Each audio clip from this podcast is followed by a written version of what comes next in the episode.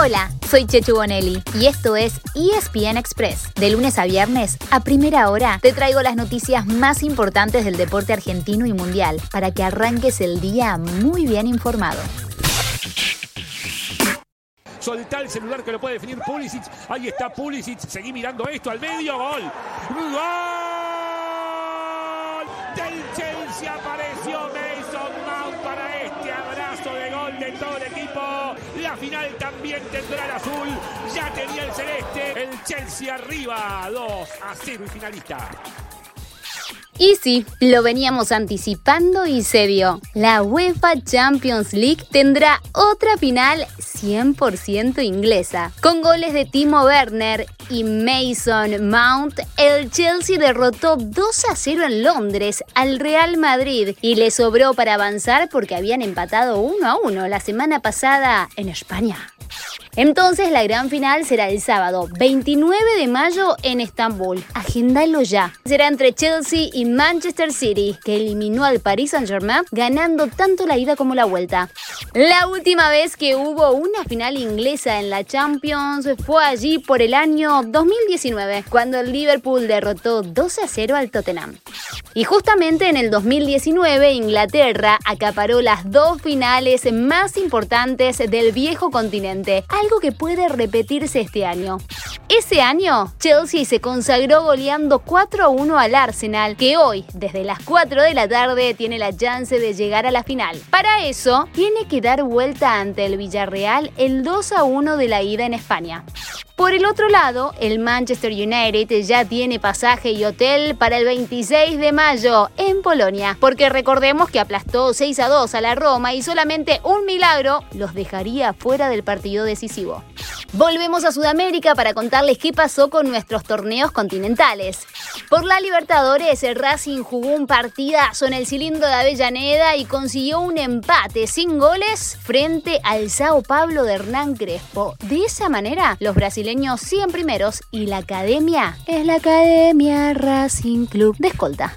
Por la Sudamericana, en primer turno, Central se trajo un empate 1 a 1 de su visita a Huachipato chileno. Y más tarde, Talleres, la T cordobesa le ganó en Brasil al Bragantino. ¿Qué nos queda para hoy jueves? Hay muchos partidos, Chechu, con la particularidad de que tres de ellos se movieron a Paraguay por las protestas sociales en Colombia.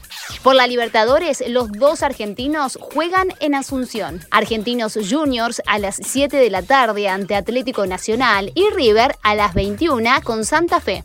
También lo hará Lanús por la Sudamericana a las 11 de la noche frente a La Equidad. Y por ese mismo torneo otros dos argentinos son locales. Anoten, 7 y cuarto de la tarde, por supuesto. Arsenal recibe a Jorge Bilsterman de Bolivia, el aviador. Y a las 9 y media de la noche, San Lorenzo al 12 de octubre paraguayo. Nos vamos a la NBA porque tenemos una gran noticia. Repasamos más de Vildosa a la NBA porque obviamente se expresó en redes sociales. Tomar la decisión de irme no ha sido para nada sencillo, sin embargo, tengo que dar el paso. Poder jugar en la NBA para mí es el sueño máximo. Finalmente se concretó la llegada de un tercer argentino, el base Luca Vildosa, de gran presente en el Vasconia en España, firmará contrato por cuatro años con los New York Knicks. Todavía no hay fecha de arribo para él en esta temporada, ya que primero deberá cumplir con todos los trámites de inmigración y también sanitarios. Y miren qué casualidad, anoche los Denver Nuggets de Facu Campaso le ganaron a, claro, los Knicks. Hoy, a las 11 de la noche, será el turno de Oklahoma City Thunders de Gabriel Deck ante los Golden State Warriors. Tortu viene de marcar su récord de puntos en la NBA con 16 el martes ante los Sacramento Kings. En cuanto al tenis, Fede Del Bonis, que arrancó desde la cual y en el Master 1000 de Madrid, metió otro batacazo. Dejó al español Albert Ramos en el camino y se metió en octavos, donde hoy enfrentará al italiano Matteo Berretini. En cambio, Diego, el Peque Schwarzman, no pudo con el ruso Aslan Karatsev. También siguen su marcha los máximos favoritos como Rafa Nadal, Medvedev, Stefano Tsitsipas y Dominic Thiem. Y ahora es el turno de los fanáticos del rugby, ya que en los medios neozelandeses se habla de que el Rugby Championships de este año se jugaría en Nueva Zelanda y Australia de agosto a octubre. Argentina participaría del torneo tal como lo hizo el año pasado, pero esta vez también se sumarían los Springboks. Sigan atentos porque en las próximas dos semanas ya podría haber calendario para este torneo.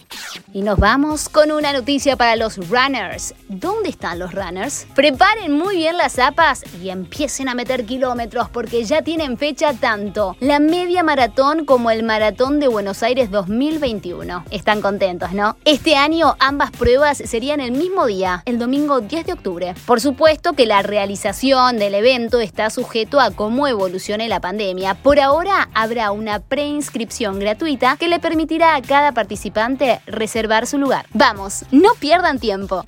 Y así llegamos al final de nuestro episodio de hoy. Soy Chechu Bonelli y te recuerdo que de lunes a viernes a primera hora te traigo las noticias deportivas más relevantes para que arranques el día bien informado y bien arriba. Te espero en el próximo ESPN Express.